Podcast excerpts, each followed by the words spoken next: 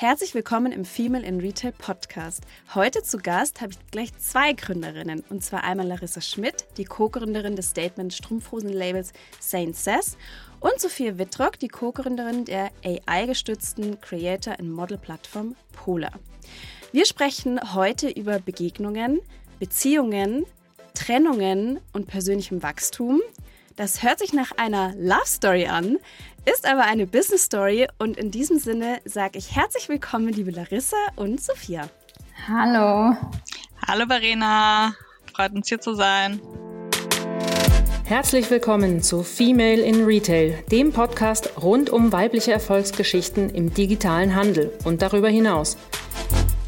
Mit unseren Gästen blicken wir, Verena Schlüppmann und Verena Lindner, auf ihre ganz persönlichen Erfahrungen und Tipps in der Businesswelt. Zu Beginn ein kurzer Hinweis in eigener Sache. Der Ticketshop für die 11. Carphone Future Retail Conference ist seit dem 23.01. wieder geöffnet. Am 20. und 21. Juni 2023 in Berlin warten zwei Mainstages, drei Expo-Stages jede Menge Networking-Formate und spannende Aussteller auf dich. Hol dir jetzt das Early Bird Ticket und spare als Händler bis zu 350 und als Dienstleister bis zu 450 Euro. Weitere Infos findest du unter k5.de slash events slash k5-Konferenz. Wir freuen uns auf dich! Schön, dass ihr da seid. Ähm, wir haben uns ja kennengelernt, ich glaube, im Sommer 2021 auf Münchens Straßen. Irgendwann, ich glaube, so ein bisschen angedudelt, glaube ich, äh, als die ganzen, während der Corona-Zeit noch die ganzen Bars, glaube ich, geschlossen hatten oder die hatten genau. so einen Straßenverkauf. Mhm. Und ähm, ich kann mich noch daran erinnern, ihr habt da, glaube ich, mit einer Gruppe von Freunden Flaschendrehen gespielt. Und dann sind wir irgendwie so ein bisschen in Kontakt gekommen. Ich weiß gar nicht, ich kann es, glaube ich, gar nicht mehr so richtig zusammen äh, wie das damals war. Aber dann sind wir auf jeden Fall zu sprechen gekommen und haben auch über euer Business, euer damaliges mhm. Business gesprochen, The Muse Club. Weil ich weiß gar nicht mehr so genau, ihr hattet da irgendwas gefeiert. Wisst ihr das noch? Also es war einfach ein Freitagabend und wir waren unterwegs und wir haben Wahrheit, Wahl oder Pflicht gespielt. Und einer von uns musste random Leute auf der Straße ansprechen und das Startup pitchen. Und so sind wir, Stimmt. so haben wir dich angesprochen und dir unser Startup gepitcht. Und du hast gesagt, du kennst uns schon von Instagram. Mhm. Ja, ja. Das war ziemlich krass für uns, das. weil das, da waren wir noch ganz am Anfang und wir waren völlig perplex und alle in dieser Runde waren völlig perplex, dass du da, dass du The Muse Club kanntest. Ähm, ja, das war echt witzig. Ja, genau. Ich bin ja tatsächlich ja immer so ein bisschen auf der Suche nach coolen Gründerinnen und Gründern. Das ist ja so mein Job bei der K5. Und ich glaube, da bin ich auf euch gestoßen. Und dann hatten wir da so einen netten Plausch äh, auf der Straße nachts und haben dann unsere Kontaktdaten ähm, gewechselt, das weiß ich nicht. Und, und dann habe ich euch mal zu dem Female in Retail Frühstück eingeladen, das wir in München ähm, gemacht haben, veranstaltet haben. Und da war es irgendwie auch total cool, dass ihr da mit dabei wart und ihr wart so sympathisch. Deswegen freue ich mich heute total, dass ihr in dem Podcast da seid und ähm, bin sehr, sehr gespannt, was ihr mir alles erzählen könnt über eure gemeinsame Reise und jetzt ein ähm, bisschen getrennte Reise, aber ihr seid ja irgendwie auch immer noch so ein bisschen gemeinsam, würde ich sagen. Und genau, nachdem wir jetzt schon über Begegnungen gesprochen haben, habe ich eine Eingangsfrage. Die geht an die Larissa. Die Abschlussfrage geht an die Sophia heute. Und die Frage, die ich dir stellen möchte, Larissa, ist, was war eine Begegnung, die dich in den letzten Wochen oder Monaten inspiriert hat, dein Herz berührt hat, dich irgendwie in Gedanken gar nicht mehr loslässt? Gibt es da irgendwas? Oh, du fängst jetzt aber auch gleich richtig an, ne? ja. ähm, jetzt lass ich mal überlegen. Mm, also in den letzten Wochen tatsächlich, es fällt mir jetzt keine an, wo ich sage, die ist, also die steht jetzt so raus. Was ich ganz interessant finde, ist, dass es immer so Schlüsselpersonen gibt im Leben, die dich dazu bringen, einen neuen Lebensweg einzugehen. Also zum Beispiel hatte ich in meinem ersten Praktikum, meine Chefin damals ähm, hat mir von einem Programm erzählt äh, für Masterstudium, wo ich noch keine Ahnung hatte, was ich machen wollte, dass ich mir das doch unbedingt anschauen sollte. Und dann habe ich irgendwie das gemacht. Und ohne sie wäre ich da wahrscheinlich nie drauf gekommen. Oder ähm, zum Beispiel mein, mein Ex-Chef von der Beratung, über den habe ich Vivian von. Cess kennengelernt, weil er mich weiterempfohlen hat. Also ich finde, es gibt immer so Schlüsselpersonen, die, wo du am Anfang gar nicht weißt, wie wichtig das ist, dass du die gerade kennengelernt hast und irgendwann kommen die in deinem Leben wieder und bringen so einen komplett neuen Weg für dein Leben mit. Ähm, und das finde ich total spannend und ich habe mir auch echt vorgenommen für mich, dass ich gerne für andere Menschen auch teilweise diese, diese Schlüsselbegegnung gerne wäre. Zumindest ein oder zweimal wäre auf jeden Fall mein, mein Ziel oder mein Traum. Ähm, ob das dann am Ende so ist, sei mal dahingestellt. Aber ähm, ja, einfach so zu versuchen, Menschen zusammenzubringen und ähm, irgendwie, ja, die zu inspirieren für, für neue Lebenswege. Das ist sehr schön, total, total äh, gute Erzählung oder Erlebnis, was du da gemacht hast. Und ich finde auch, man trifft so viele Personen das ganze Leben lang. Und ich finde auch, wenn man offen auf die, die Personen zugeht oder auch offen denen gegenübersteht, dann glaube ich, egal auch wenn das jetzt gerade im Moment du dir denkst, hm, warum soll ich jetzt, jetzt mit dem auch noch Netzwerken und Smalltalk führen und so weiter, ich will eigentlich nach Hause auf die Couch, ähm, hat es doch, glaube ich, am Ende führt es immer zu irgendwas. Und selbst wenn du nur irgendwie persönlich was mitnimmst. Und deswegen finde ich das super gut. Hm, Larissa, wann und wie bist du denn das erste Mal Sophia begegnet?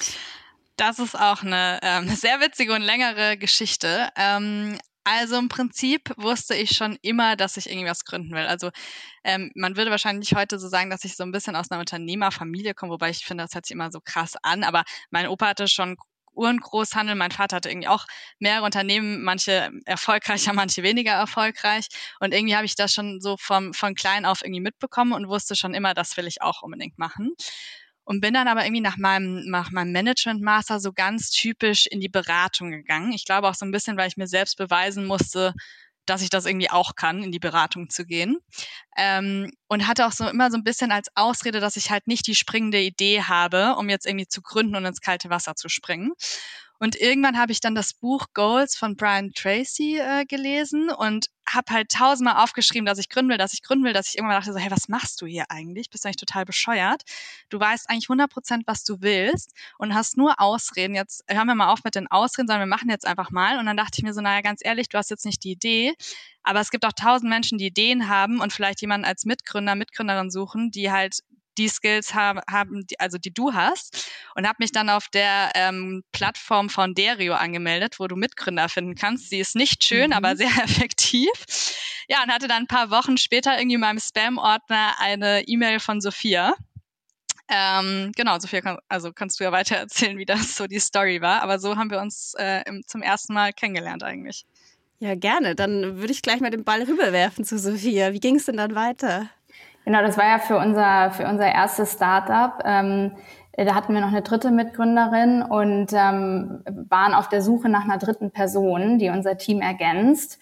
Und ähm, ich meine, ne, wenn man einen Co-Founder sucht, dann man kann auf Events gehen, man kann eine Ausschreibung wie so eine klassische Jobausschreibung machen, man kann halt Seiten wie Foundario durchforsten, man kann sich umhören. Wir waren damals auch an der Hochschule im Inkubator und haben da natürlich auch jedem erzählt, dass wir irgendwie noch eine Mitgründerin oder einen Mitgründer suchen, haben auch sehr viele Gespräche geführt, aber da war halt dann einfach noch nicht so die richtige Person dabei. Und irgendwann habe ich dann einfach gnadenlos jeden aus München angeschrieben auf dieser auf dieser Seite. Also ähm, Larissas Profil war jetzt auch nicht besonders gepflegt, sage ich mal. Also sie hatte, glaube ich, nicht mal ein Bild drin, nicht mal besonders viele Infos, aber zwei Interessen, E-Commerce und Mode. Und wir hatten auch damals schon Mode-E-Commerce gemacht und dann habe ich gedacht, ah, das reicht mir. Eine aus München, die Mode und E-Commerce als Interessen hat. Ich hab, ich schreibe ihr einfach mal. Und ähm, das war ja wirklich so, ich glaube, wochenlang kam da keine Rückmeldung. Larissa hat es ja gerade schon gesagt, anscheinend ist meine Nachricht im Spam gelandet. Und irgendwann kam dann die Nachricht und wir waren ähm, auch da dann schon mit anderen Leuten so ein bisschen äh, weiter im Gespräch. Und dann hat's aber einfach sofort gepasst und dann ging das auch relativ schnell. Witzigerweise auch bei der Story, das war mitten, ähm, als Corona gerade angefangen hat, alle in Quarantäne, wir konnten uns gar nicht persönlich treffen. Ähm, die ersten Wochen war wirklich nur Videocalls, virtuelles Kennenlernen und es hat aber trotzdem gepasst und dann haben wir zu dritt weitergemacht. Und dann ging es los. Dann habt ihr ja eben zusammen, hast du schon gesagt, Yesango äh, gegründet und ähm, geführt. Und dann anschließend habt ihr das eigene nachhaltige Fashion-Label The Muse Club ähm, gegründet und geführt. Und ihr habt beides jeweils nach circa so zwei Jahren erfolgreich verkauft. Sophia, warum habt ihr euch letztendlich entschieden, dann zu verkaufen und euch auch noch als Co-Gründerinnen zu trennen? Weil eigentlich lief es doch gut. Gen Zwischen euch zumindest. Genau, also ähm, vielleicht um ein bisschen auszuholen, beim ersten Mal war das ähm, ein Online-Shop, bei dem wir im Grunde als Händler Ware von anderen Marken ähm, teilweise eingekauft haben, teilweise als Marktplatz bei uns auf der Seite angeboten haben. Und da haben Larissa und ich halt, wir sind ja zwei Fashion Girls und haben da sehr klar so unsere Vorstellungen, was wollen wir, ähm, haben da einfach irgendwann gemerkt, okay, das, was wir suchen, das gibt es im nachhaltigen Bereich einfach noch nicht. Und wir sind irgendwie nie so richtig fündig geworden nach dem, was wir halt wirklich gerne tragen würden. Und ähm, haben deswegen im Grunde von dem Händlermodell sind wir dann übergegangen zum eigenen Label, dass wir gesagt haben, okay, wir machen unsere eigenen Designs, das, was wir uns vorstellen, was wir gerne tragen wollen, Sachen, mit denen wir uns wirklich identifizieren können, aber alles nachhaltig produziert. So kam, kam es im Grunde dazu, dass wir dann das erste Startup verkauft haben. Ähm, das ist dann nach ähm, Hamburg gegangen an ein äh, Team, die ähm, da auch das mit voller Leidenschaft weiterführen. Und ähm, genau, bei ähm, The Muse Club war es dann im Grunde so nach den ersten Monaten, die sehr, sehr erfolgreich auch gestartet sind mit der ersten Kollektion. Wir hatten ähm, irgendwie super viel positives Feedback. Wir hatten ganz viele tolle Kooperationen mit Influencern, wirklich viele, die auch aktiv auf uns zugekommen sind, hatten Pressefeatures, irgendwie ähm, das äh, ist super gestartet und wir standen auch voll und ganz dahinter und haben irgendwie konnten da wirklich total so das verwirklichen, was wir uns vorgestellt haben.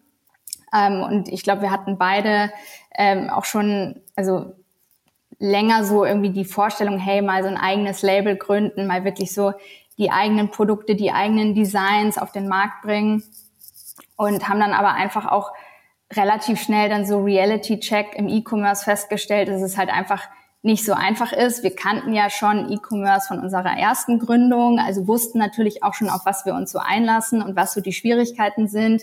Aber im Grunde ähm, ist es auch bei The Muse Club so weitergegangen. Du hast halt einfach im, im E-Commerce Acquisition Cost, du hast bei Mode immer Retourenquote, du hast natürlich immer dieses Vorfinanzierungsproblem bei einer eigenen Kollektion. Das heißt, du musst upfront immer deine komplette Kollektion bezahlen. Dann kommt die quasi in deinen Store. Dann musst du Marketinggeld investieren, dass sie verkauft wird.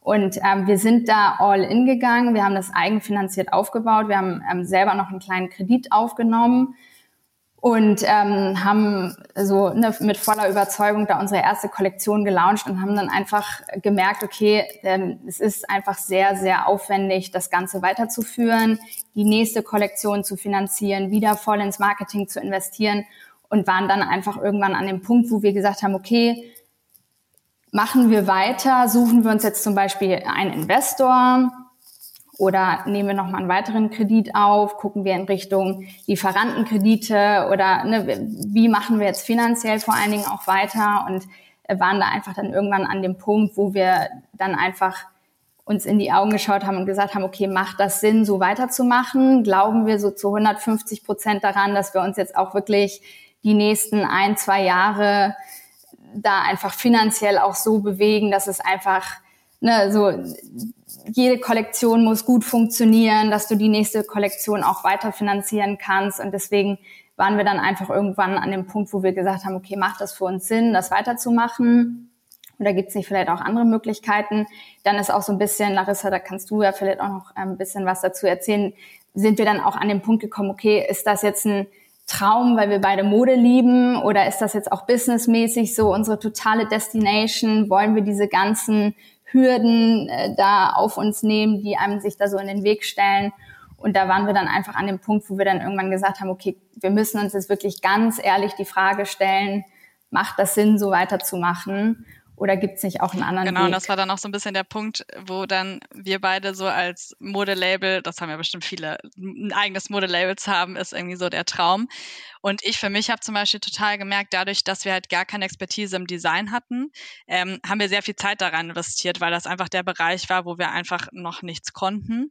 Und ich habe für mich zum Beispiel total gemerkt, dass das gar nicht mein Ding ist. Also ich habe überhaupt nicht die Energie daraus gezogen, irgendwie dann das Kleid nochmal so anzupassen, an das neue Sample zu sehen. Mir hat das auch witzigerweise und auch irgendwie traurigerweise überhaupt nicht so dieses Gefühl von Fulfillment gegeben, so das Sample und dann das fertige Stück zu sehen. Also ich habe einfach so krass in diesem Prozess gemerkt, dass ich einfach kein Produktmensch bin, dass ich viel mehr so Energie daraus ziehe, wenn ich irgendwie Execution-Themen habe, irgendwie in meinem Performance-Marketing-Themen irgendwie drin bin, Analysen fahren kann. Und das war für mich eigentlich so das größte Learning dabei, dass das einfach nicht mein Ding ist, obwohl ich dachte, das wäre mein großer Traum irgendwie. Ähm, und das war halt der Moment, wo Sophia und ich halt ganz ehrlich sein mussten und jeder von uns halt auch ehrlich sein musste, so wollen wir das halt so weiterführen. Und wir haben uns dann dazu entschlossen, das nicht zu machen, ähm, eben aus finanziellen Themen und auch einfach, weil wir da einfach, also ich da zum Beispiel einfach gemerkt habe, so es ist nicht 100 Prozent das, was ich will. Und wir hatten dann einfach beide aber auch nicht die nächste Idee, wo wir gesagt hätten so, okay, weil wir zwei haben halt extrem gut funktioniert, ne? Wir sind mittlerweile super gut oder wir waren auch zu dem Zeitpunkt schon super gut befreundet. Ähm, und das Schlimmste für uns war eigentlich, dass wir zwei uns trennen. Das war gar nicht so schlimm, dass das Business jetzt irgendwie aufhört. Aber am Ende hatten wir einfach beide keine neue Idee, wo wir gesagt haben, die haut uns jetzt irgendwie vom Hocker, da sind wir jetzt voll dabei, dass wir dann auch erstmal gesagt haben, okay, ähm, wir, wir schauen jetzt erstmal so, wie jeder irgendwie was jeder überhaupt Neues machen will, ähm, was es irgendwie für Opportunities gibt. Und ähm, genau, so kam es dann eigentlich zu der, zu der Business-Trennung zumindest. Mhm. Das ist ja jetzt eigentlich schon auch sehr reif, muss ich sagen, dass man wirklich sagt, auch gerade in den jungen Jahren, sich ehrlich zusammensetzt und sagt, so, jetzt müssen wir mal Tacheles reden. Und irgendwie funktioniert das businessseitig irgendwie nicht so richtig. Und wir trennen uns und eben auch zu sagen, es ist jetzt keine neue Idee da. Wir trennen uns eben auch in der Zusammenarbeit. Wie war das für euch? Also wie war dieser wirkliche Schritt dann zur Trennung? Ähm, was hat da vielleicht auch euch beiden gegenseitig geholfen? Sophia, magst du mal da ein bisschen einen Einblick geben?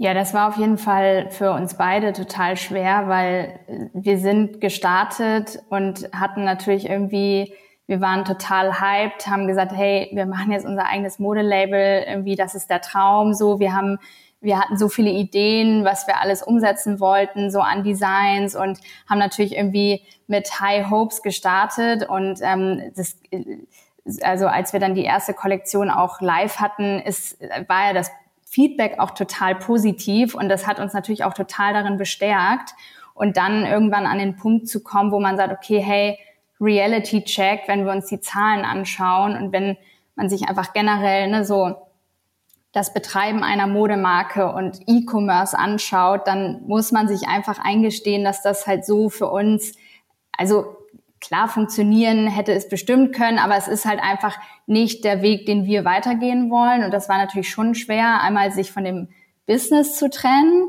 und da dann halt loszulassen und natürlich aber auch, wir haben ja jeden, also wir waren ja ganz lange auch zu zweit, dann hatten wir ein kleines Team mit Praktikanten, aber wir waren ja wirklich ganz eng, haben jeden Tag zusammengearbeitet, ähm, wirklich auch immer ähm, so im Homeoffice, also entweder war ich bei Larissa oder Larissa bei mir, also jeden Tag zusammen, ne? jeden Tag hat man so dieses gemeinsame Thema und plötzlich trennen sich so diese Wege beruflich, das ist natürlich schon extrem schwer.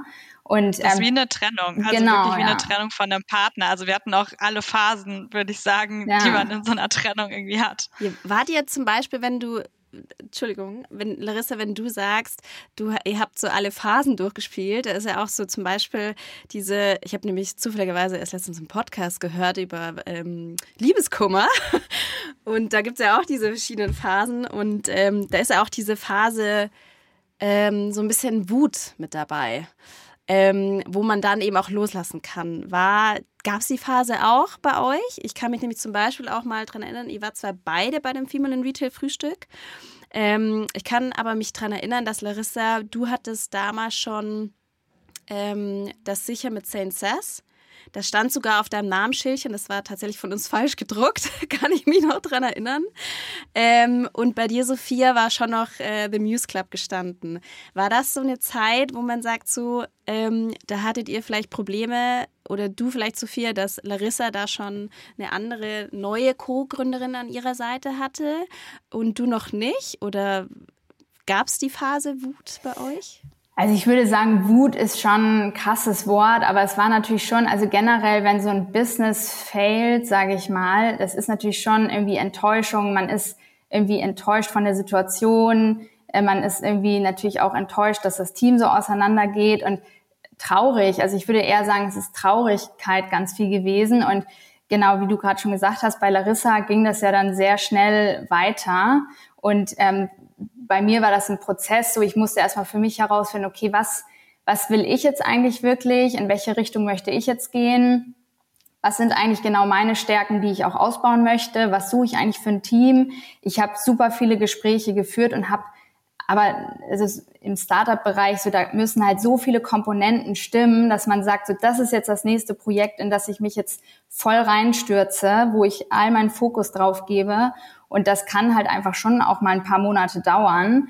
Und ähm, das war natürlich dann teilweise für mich einfach so, okay, da musste ich mir immer wieder sagen, hey, ne, Geduld so, es ist jetzt alles gerade nicht so einfach, aber da wird auch wieder das nächste kommen. Und ähm, so zu diesem ganzen Thema Trennung, so uns hat einfach viel geholfen zu sprechen, offen zu sein. Ich wusste, ich kann immer auf Larissa zugehen. Larissa hat, ne, war immer für mich da und hat irgendwie ne, mich auch immer bestärkt und so dass ähm, das, was uns Kraft gegeben hat, war, glaube ich, einfach unsere Freundschaft, dass wir einfach wussten, okay, hey, businessmäßig trennen wir uns jetzt, weil es einfach das Sinnvollste ist, aber unsere Freundschaft steht über allem und das ist nicht weg. Und wir können uns weiterhin unterstützen, wir können uns weiterhin irgendwie pushen, wir sind Sparringspartner, wir haben viel zusammen erlebt, wir kennen uns gut, man kann sich gegenseitig Feedback geben und das ist dann war es halt wiederum keine Trennung, wie es jetzt ja in, bei einem Paar der Fall ist. Ja, da scheitert es ja meistens, wenn man versucht, Freunde zu bleiben. Ja. Ähm, und ähm, so hat sich das dann halt immer mehr so rauskristallisiert, hey, wir sind einfach ein starkes Freundschaftsteam. Und ähm, so geht halt jetzt jeder beruflich seinen eigenen Weg, aber wir sind halt immer noch Freunde. Hm, war jemals der Gedanke da an euch beide gerichtet, weil ihr seid jetzt beide wieder in Startups. War jemals der Gedanke da, nicht doch irgendwie in ein großes Corporate-Unternehmen zu gehen und raus, euch raus aus dem Unternehmertum zu ziehen? Larissa, was meinst du? Mm, also, ähm, wenn ich ehrlich bin, nie. Weil das halt immer schon krass mein Traum war und ich wusste ab dem ersten Tag, wo ich bei Sango war, das ist voll mein Ding. Ich lieb's, ich will nie wieder was anderes tun. Es wäre für mich eine Horrorvorstellung aktuell wieder irgendwie in einem Corporate zu sein. Aber was man natürlich schon hat, vor allem wenn dann irgendwie das erste Startup vorbei ist, dann das zweite Startup vorbei ist, man dann irgendwie das dritte macht, dass man halt immer so im Kopf hat, was denken die anderen. Also eher so von der Richtung, so was können jetzt andere Leute denken, dass jetzt das zweite Startup gescheitert ist und ich das, das dritte mache. Ich hatte damals mit einer, mit eigentlich einer meiner besten Freundinnen ein Gespräch, die da meinte, jetzt musst du aber schon aufpassen in deinem Lebenslauf, wenn du jetzt das dritte Startup machst. So. Ne? Und das, also das hat die gar nicht böse gemeint, das ist aber einfach so teilweise halt einfach die Denkweise. Ähm, und wenn kam das dann eher so aus der Richtung, aber ich selber war für mich schon immer sehr, sehr darin sicher, dass, dass das genau das ist, was ich will. Bei dir, Sophia? Ja, eigentlich genauso. Also ich, ich weiß noch bei Yesango und The Muse Cup habe ich auch immer gesagt, nie wieder Corporate leben. Das ist, da bin ich mir ganz sicher. Ähm, ich meine, was, was man natürlich manchmal dann schon so hat, ist so ein bisschen so dieser Wunsch wieder nach mehr Sicherheit und vielleicht auch mal so ein bisschen so, hey, bisschen wieder abschalten können, dass viele Sachen um einen rum einfach geregelt sind. Man hat seinen Job, es ist vordefiniert, was, für was man zuständig ist. Man hat sein Gehalt und äh, dann macht man da seinen, seinen ähm, normalen Job einfach. Ähm, also dieser finanzielle Aspekt, diese Sicherheit, aber auch da, wenn man sich so mit Leuten in seinem Umfeld austauscht, die einen Corporate-Job haben, das ist ja auch nicht immer so easy. Ne? Auch die haben Stress und irgendwie denken auch im Feierabend noch über ihren Job nach oder tragen dann auch mal was ins Wochenende. Deswegen so, ähm, the grass is always greener. Da ist man natürlich manchmal schon so ein bisschen so, okay, hat das vielleicht doch so seine Vorteile, aber also mich reizt es einfach auch immer so was eigenes aufzubauen, wirklich aktiv so an allem mitwirken zu können und ähm, deswegen denke ich, habe ich vielleicht ab und zu mal drüber nachgedacht, aber es ist jetzt nie so, dass ich in die Richtung nochmal voll gegangen bin. Hm. Wahrscheinlich ist es auch einfach Typsache, ne? Also hm. es gibt einfach die Typen, die mehr lieber mit den geregelten Arbeitszeiten zurechtkommen und auch da eine gewisse Struktur brauchen. Und es gibt dann auch wieder so andere Köpfe, die brauchen mehr diese Freiheiten. Also das ist wahrscheinlich echt einfach so eine Typsache. Ich finde es spannend, Larissa, dass du gesagt hast, mh, hm, der Gedanke, was könnten denn die anderen denken, wenn man zum dritten Mal ein Startup anfängt? Hm, weil das ist ja, natürlich hat eine Freundin dich darauf auch aufmerksam gemacht, aber das ist eigentlich auch spannend zu hören, dass das in den Köpfen drin ist, weil man könnte auch aus der Richtung gehen oder von dem Standpunkt gehen und zu sagen, wow, krass, die hat jetzt schon zum dritten Mal irgendwie macht die ein Startup und dieser hat total das Machergehen in sich, finde ich total beeindruckend.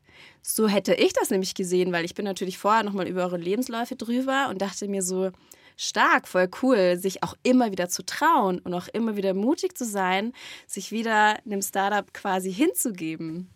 Ja, das ist natürlich dann immer so der eigene Kritiker. Ähm, und ich glaube auch eins so meiner größten Aufgaben, sich davon zu befreien, immer Angst davor zu haben, was andere so von einem denken. Ich glaube, das größte Ziel, was man erreichen kann, ist, dass das einem einfach egal ist. Ich weiß nicht, ob das irgendjemand wirklich so richtig kann. Ähm, aber das, das ja, ist halt einfach oft, das hindert einen auch oft. Also ähm, auch zum Beispiel beim Thema LinkedIn und auf LinkedIn posten. Ich habe so lange oder Sophia und ich, wir haben in unseren ersten Startups nie auf LinkedIn gepostet, weil es uns immer was zurückgehalten hat. Wir fanden das immer irgendwie peinlich und dachten uns so, was haben wir denn jetzt da irgendwie zu erzählen? Und ich glaube auch tatsächlich einfach nur dadurch, dass wir jetzt Mitgründer, also Sophia Mitgründer, ich eine Mitgründerin haben, die einfach, ähm, für die das sehr natürlich ist, sich nach außen zu präsentieren und auch beide irgendwie mehr in der Öffentlichkeit stehen, ähm, haben wir uns dann das erste Mal getraut. Aber ich habe jetzt noch also jetzt gerade zum Beispiel auch wieder eine totale Blockade, dass ich total beängstigt bin, irgendwie was auf LinkedIn zu posten. Und immer wenn ich da so einen Beitrag verfasse, muss ich immer Augen zu und draufdrücken, damit mein Kopf nicht anfängt zu denken, was ich da jetzt eigentlich gerade mache. Auch auf Instagram zum Beispiel. Ähm, das ist echt, das steht einem so oft im Weg. Und äh, das habe ich mir auf jeden Fall für dieses Jahr vorgenommen, dass ähm, ich das irgendwie weglasse und oft halt, wie du halt sagst, an, äh, man kriegt ja auch total viel positives Feedback, aber man hört halt auch oft auf diese eine negative Stimme dann, die alles andere irgendwie überschattet leider. Ja, so ist das meistens. Tatsächlich, äh, Thema LinkedIn, das hatte ich mir auch aufgeschrieben. Ich habe nämlich gesehen, dass ihr da total, ja, aktiver geworden seid. Und ist ja wirklich auch interessant, dass ihr beide jeweils Mitgründer und Mitgründerinnen habt, die eben da schon irgendwie aktiver sind und euch dann wahrscheinlich auch so ein bisschen mitziehen oder euch ein bisschen pushen. Ähm, und ihr macht das schon regelmäßig, also ihr seid ja da schon auch regelmäßig aktiv. Sophia, was gibt's, äh, gibt es irgendwelche Tipps oder merkst du tatsächlich, dass das jetzt auch schon ein ähm, Resultat mit sich bringt, dass du, dass ihr da aktiver seid? Mhm. Auf jeden Fall. Also ähm, es, es folgen einem natürlich mehr Leute, es schreiben einen mehr Leute an, es ergeben sich halt interessante Kontakte.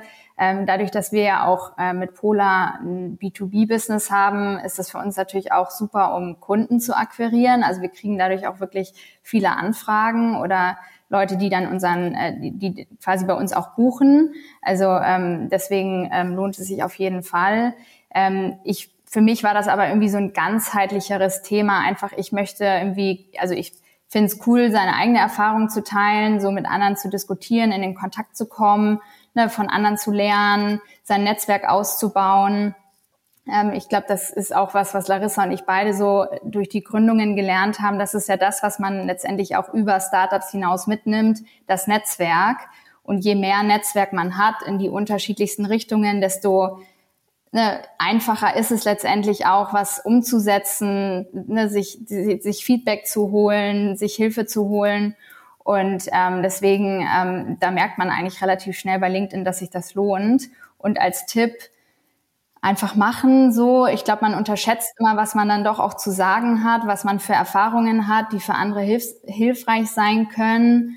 Und ähm, ja, also letztendlich jeder hat was zu, zu erzählen, jeder kann irgendwie seine Erfahrungen teilen und man, also ich, ich spreche ganz viel mit Leuten, die sagen, ja, ich will jetzt auch bei LinkedIn anfangen, ich habe auch schon eine Liste, ich habe auch schon so viele Texte geschrieben, aber ich bin mir noch nicht sicher. Und ganz oft sind es dann so Kleinigkeiten, an denen sich dann Leute so aufhalten, oh, soll ich jetzt auf Deutsch oder auf Englisch posten? Ich habe keine Bilder. Und irgendwie alle posten mit Bildern. Und ah, ich weiß noch nicht, ob das irgendwie ähm, äh, genug ist vom Inhalt. Und ähm, ja, wenn du Texte hast, dann raus damit und dann wirst du ja auch sehen, so was kommt da an Feedback, so interagieren die Leute damit, finden die Leute das spannend oder nicht. Und äh, mein, mein Mitgründer sagt immer so schön, wenn nicht viele Leute liken oder kommentieren, dann haben es in der Regel auch nicht viele Leute gesehen. So und dann kommt der nächste Tag und du kannst den nächsten Post machen. Und äh, das ist dann vielleicht der, der total einschlägt und super viele Leute finden spannend, was du schreibst. Das ist ein guter Tipp, ja, dass man sich da gar nicht so viel Sorgen macht. Und ich hatte das auch letztens in einem Podcast gehört, eben wie du schon sagst, wir werden so mit Content und Inhalten irgendwie überschwemmt. Und wenn man mal sagt, okay, da ist einer dabei, der performt nicht so, dann ist der aber auch ganz schnell wieder weg aus den Köpfen oder auch von den Bildschirmen der äh, Community oder der Personen, die es lesen. Ähm, Larissa, würdest du sagen, für B2C ist Instagram besser als Kanal, sich zu positionieren als Gründerin oder LinkedIn oder siehst du da einen Unterschied? Mm, also ich glaube, das kommt voll darauf an, was das Ziel ist. Ähm, das ist sehr witzig, dass du mir die Frage stellst, weil ich mich im letzten Jahr voll damit beschäftigt habe, was ist am Ende mein Ziel damit. Und ich bin jetzt zum Beispiel ja durch Vivian, meine aktuelle Mitgründerin, die ja zum Beispiel sehr auf Instagram unterwegs ist und auch in diesem ganzen, in, in der Politikbubble in Berlin und mich auch zu wahnsinnig vielen Veranstaltungen mitgenommen hat. Und ähm, ich immer dachte, das wäre so voll mein Traum, mit so den ganzen Influencern und bekannten Personen da irgendwie auf irgendwelchen Brunches zu sein und auf irgendwelchen Dachterrassen in Berlin. Und am Ende für mich aber krass festgestellt habe, dass das, wenn ich da bin, ich, ich fühle mich nicht gut dabei. Also es, es ist jetzt nicht so, dass ich da hingehe und irgendwie das Gefühl habe, so ich ziehe da jetzt extrem Energie für mich raus und das ist so, das sind so die Abende, die mir krass in Erinnerung bleiben, worum ich wiederum auf so ähm, Businessabenden, also wenn sich irgendwie die 2C-Gründer und Gründerinnen treffen, ich da dann irgendwie bin und Netzwerke halt ultra viel Spaß habe. Und ich halt für mich einfach so gedacht habe, okay, also du, dein Ziel ist es jetzt nicht eigentlich in dem Sinne, ich sag mal, berühmt zu werden oder eine, eine Personal Brand ähm, in jedem Bereich aufzubauen, sondern einfach wirklich, also was mich wirklich interessiert, ist dieser Business, E-Commerce, Gründerbereich, wo ich mich halt extrem wohlfühle. Und da macht es mir auch Spaß, mich auszutauschen. Aber ich habe gar nicht so dieses Ziel, ähm, eine berühmte Persönlichkeit zu werden in dem Sinn. Und das ist natürlich auch eine, eine schwere Entscheidung, weil auf der anderen Seite je mehr du auf so Veranstaltungen bist, umso größer wird dein Netzwerk. Und Sophia hat es ja gerade schon gesagt, Netzwerk ist alles. Aber am Ende ähm, tut, also ist das auch extrem viel Pressure auf dich, weil du denkst, du musst jetzt auf jede Veranstaltung. Ich habe einfach gemerkt, so, nee, ich muss nicht auf jede Veranstaltung. So, es gibt Veranstaltungen, die machen mir Spaß, die, die geben mir was und es gibt Veranstaltungen, die sind halt einfach nicht 100% mein Ding, weil es nicht mein Thema ist. Ähm, und das war auch was, was ich mir für dieses Jahr irgendwie vorgenommen habe, dass ich halt e, echt schaue, dass ich auf die Veranstaltungen, ich hab, wir haben eh schon so einen stressigen Alltag, da will ich abends auch auf Veranstaltungen gehen, die mir irgendwie Spaß machen. Und deswegen glaube ich, für mich ist LinkedIn besser, ähm, weil es eben einfach mehr diesen Business-Fokus hat. Ähm, aber ich sehe zum Beispiel auch ähm, die Kathi Ernst, die Uja-Gründerin, die macht jetzt ja auf Instagram auch ganz viel. Und das finde ich auch total spannend, weil die ist ja super inspirierend. Die ist jetzt auf Bali mit ihrer ganzen Familie. Und ich freue mich schon jeden Tag auf ihre Stories, um zu sehen, wie das irgendwie so läuft, weil das irgendwie so ein, so ein, ja, ein Traum auch von mir ist, irgendwie mit der Familie dann irgendwie remote von irgendwo anders zu arbeiten. Und dann denke ich mir schon wieder so, ist ja schon cool, wenn du einfach so andere Menschen damit inspirieren kannst. Aber ich glaube, am, am wohlsten fühle ich mich aktuell einfach auf LinkedIn, einfach weil es diesen Business-Background hat. Ja, wahrscheinlich ist es auch ein bisschen so variabel, ne? je nachdem, wo man sich gerade gut fühlt, auf welchem Kanal und welcher auch irgendwie gerade passend ist zu der jeweiligen Situation, wo man was zu sagen hat, auch in welchem Bereich.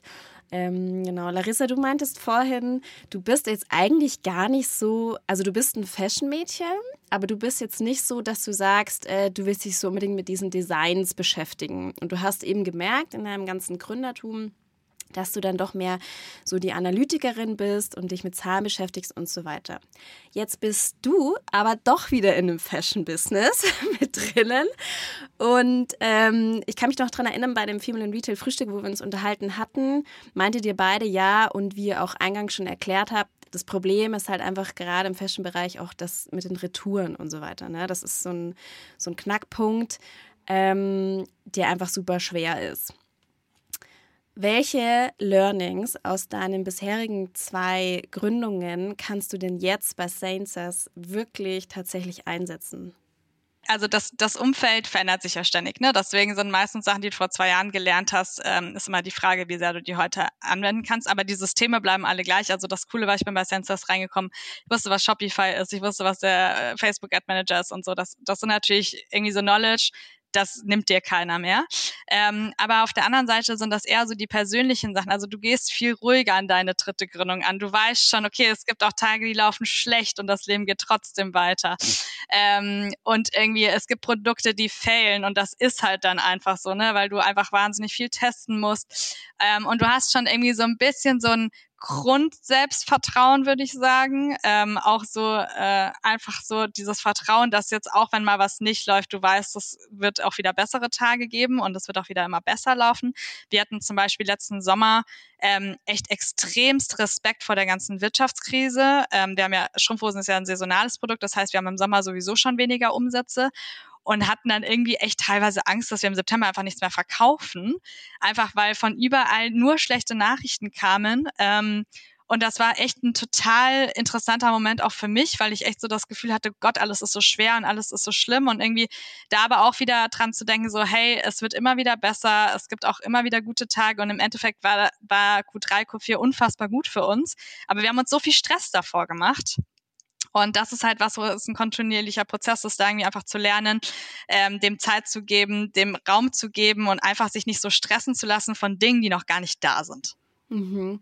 Äh, ich will noch mal ganz kurz da bleiben. Ähm, ich habe nämlich auch gesehen, ihr habt sehr stark auf Multichannel oder auf den stationären Handel ausgeweitet. Mhm. Meinst du, da geht, also ihr, da bleibt ihr dabei? Ist da der, so der Trend, dass wieder mehr die Verkäufe im stationären Handel stattfinden? Also ich glaube nicht, dass der Trend zu 100 Prozent wieder in den stationären Handel geht, aber ähm, für uns war das einfach im Sommer eine sehr strategische Entscheidung, weil äh, aus eigentlich zwei Gründen. Erstens einmal profitabilitätmäßig, also dir nimmt halt so ein Handelspartner einfach gleich mal extrem viel ab ähm, was dich auch einfach extrem schnell dir auch irgendwie Cash gibt. Und zweitens glaube ich halt extrem dran, dadurch, dass einfach die ganzen Marketing-Channels so, so, so viel teurer werden, wird es so wichtig, extrem viele Touchpoints mit deinem Kunden zu haben und die so günstig wie möglich. Und im Prinzip bietet dir der Retail am Ende kostenlose Ausstellungsmöglichkeiten. Ne? Also im Prinzip zahlt dich der Retail sogar dafür, dass er deine Sachen ausstellt und dass Personen da jeden Tag dran vorbeigehen und dann vielleicht auf Instagram die Werbung sehen und denken so, ah, das habe ich doch im Ludwig Beck gesehen und wieder andersrum. Ähm, deswegen glaube ich einfach, dass dieses Multi-Channel und einfach dieses Brand-Universum aufzubauen heutzutage so, so wichtig ist, um eine E-Commerce-Brand erfolgreich zu machen, weil es einfach nicht mehr so geht, dass du bei Alibaba irgendwelche Produkte Produkte nimmst und dann über Facebook-Ads mal irgendwie schnell skalierst, sondern du brauchst einfach dieses Universum dazu. Und dazu war irgendwie für uns der Handel ein strategischer Schritt, ähm, das weiter auszubauen. Da bin ich sehr, sehr gespannt, wo da eure Reise noch hinführt. Hm, Sophia, bei dir, du bist jetzt tatsächlich woanders gelandet. Du bist jetzt mehr tatsächlich im B2B gelandet. Ähm, deswegen, weil ihr vorher auch schon viel mit Models zu tun hattet oder mit Influencern zu tun hattet? Oder wie, welche quasi, welche Learnings aus den ersten zwei Business kannst du denn jetzt bei Polar einsetzen? Möchtest du eingangs vielleicht nochmal ganz kurz äh, Polar erklären, wie Polar funktioniert? Genau, also wir bringen im Grunde bei Polar ganz einfach Talents, also Models und Creator mit Marken, Agenturen oder anderen Werbetreibenden zusammen. Wir haben inzwischen einen Pool aus über 10.000 Creatoren und Models. Und ähm, genau, vor allen Dingen durch immer schnellere Content-Produktion, einen schnelleren Medienkonsum, vor allen Dingen durch Social Media, brauchen Marken einfach immer schneller und kostengünstiger Content.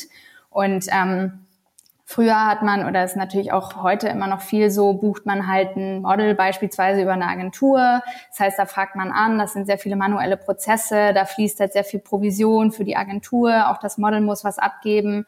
Und ähm, äh, dafür bieten wir im Grunde die Lösung, dass jede Marke ganz schnell und einfach das passende Werbegesicht findet. Ähm, und da verschiebt sich natürlich viel auch von so Modelproduktion hin zu viel einfacheren von Creatoren selbstgemachten Produktionen. Da kann Larissa auch viel drüber erzählen. Da tauschen wir uns auch sehr viel aus. Also sie ist da meine perfekte Anwenderin im Grunde. Ähm, Genau, also vor allen Dingen ja auch durch TikTok, da wird sehr viel Videocontent gebraucht. Das stellt einfach Marken vor eine sehr große Herausforderung und man kann einfach nicht mehr für jede Produktion so viel Geld in die Hand nehmen.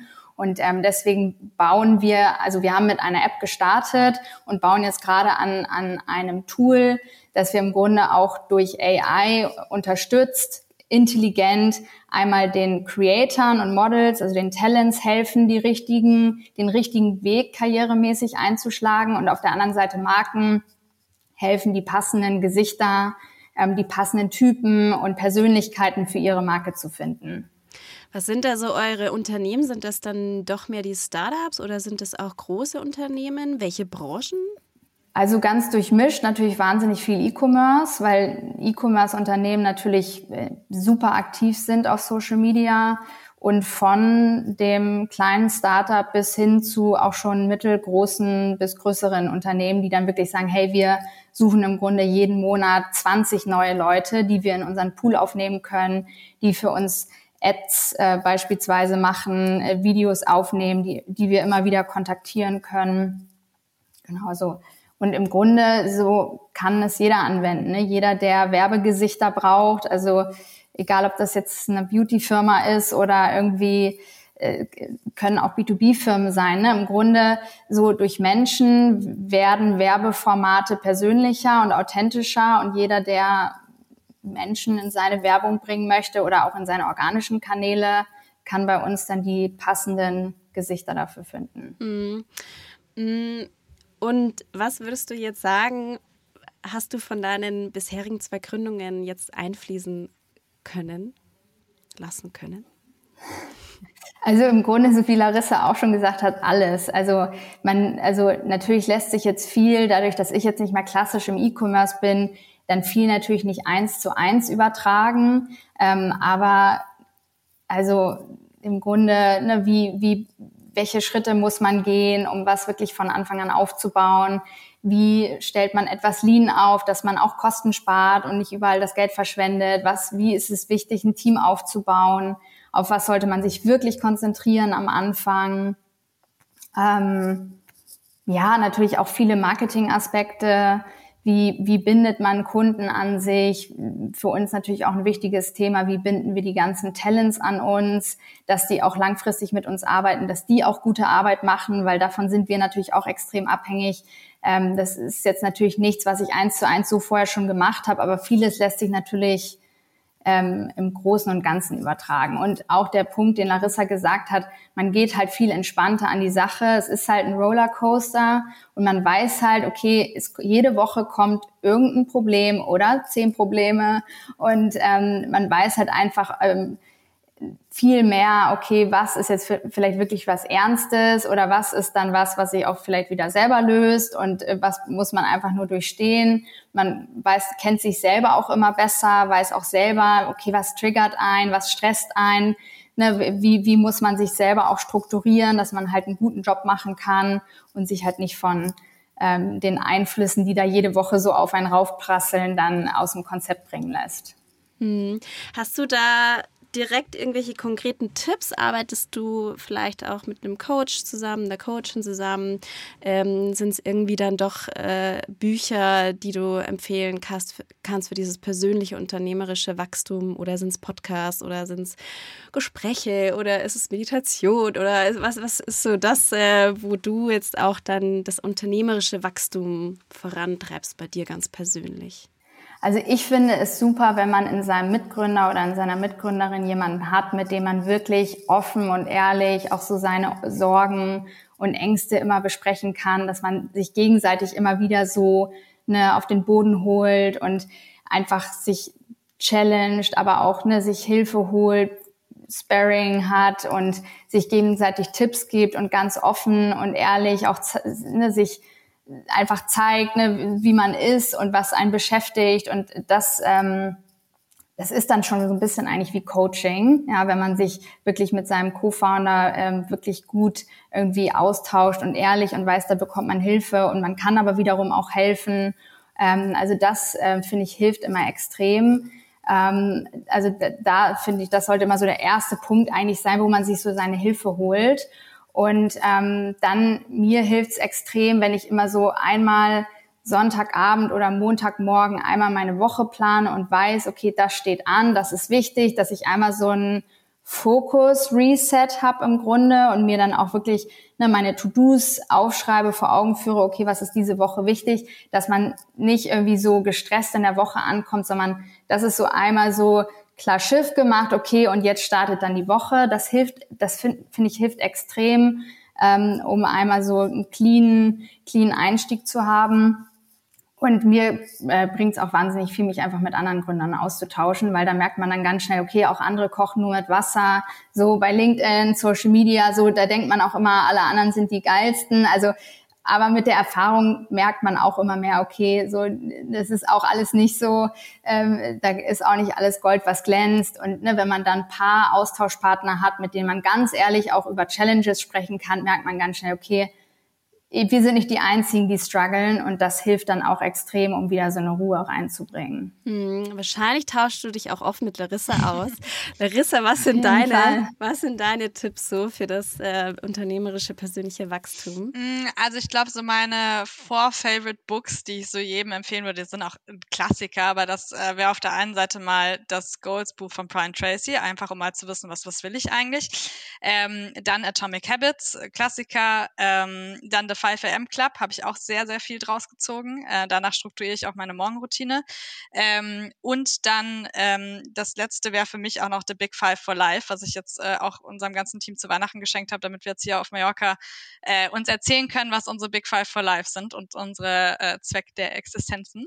Ähm, und daraus eigentlich, also was mich am meisten, ähm, ja, ich sag mal, vorbereitet für den Tag oder erdet für die Woche, ist eigentlich meine Morgenroutine. Ähm, also ich versuche mal jeden Tag Sport zu machen.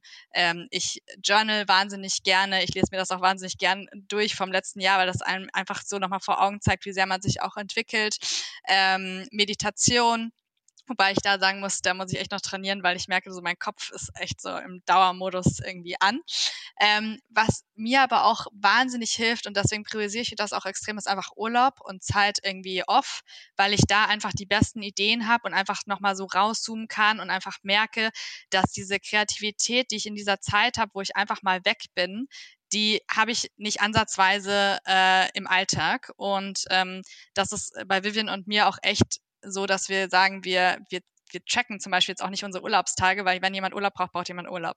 Ähm, und das ist dann auch wichtig. Und das, ja, würde ich sagen, wird auch oft irgendwie von Gründern irgendwie unterschätzt, dass diese Off-Zeit halt auch einfach wahnsinnig einen auch als besser macht als Führungskraft. Hm.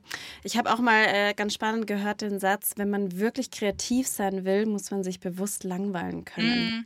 Ja. Weil erst dann ist man kreativ.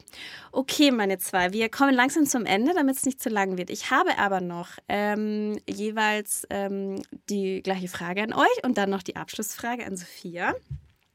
Ähm, und zwar, was, wenn ihr habt, äh, wir haben jetzt gerade viel über Wachstum und Entwicklung gesprochen.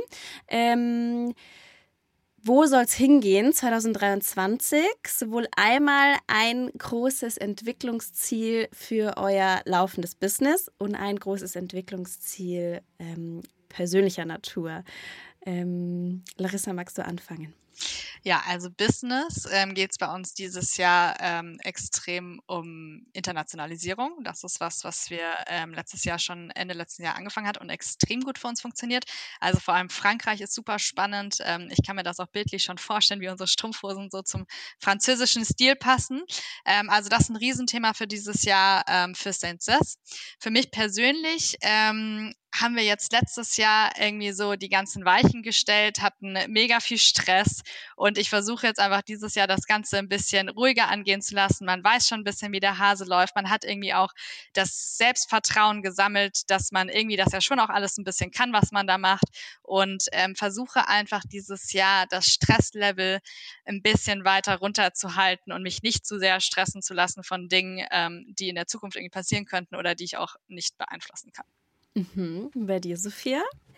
Genau, also für, für Pola ist auf jeden Fall, haben wir drei Ziele uns ähm, so gesteckt für dieses Jahr. Das ist einmal unser Produkt weiterentwickeln, also wirklich ein Fokus auf die Funktion, ähm, dass wir da ähm, immer mehr quasi ja, die Funktionen erhöhen und ausbauen, mit dem Feedback unserer Kunden weiterentwickeln.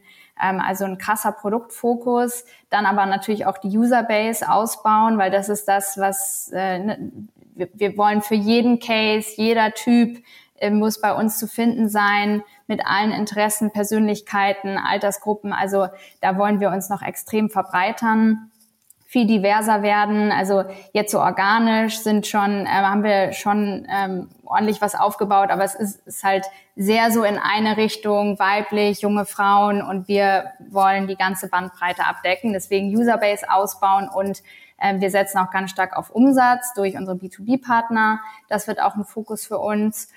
Und ähm, für mich persönlich ähm, habe ich auch sehr lang so ähm, zum Jahreswechsel drüber nachgedacht und habe mir eigentlich so überlegt, okay, ich möchte dieses Jahr Spaß haben. Also das ist ja oft etwas, was man so vergisst, gerade wenn man so, ne, was, wie geht's jetzt im Business weiter, was müssen wir erreichen, Umsatz pushen, irgendwie, was weiß ich, Finanzierungsrunde, so da ist man ja auch immer so im Stress und in seinem kleinen äh, Startup-Hamsterrad. Und ich möchte mich einfach öfter bewusst rausnehmen, Spaß haben aber auch so im Alltag Spaß haben, die Sachen ne, kommen und gehen lassen, nicht alles zu ernst nehmen, sondern einfach eine schöne Journey da haben und ähm, eine schöne Zeit.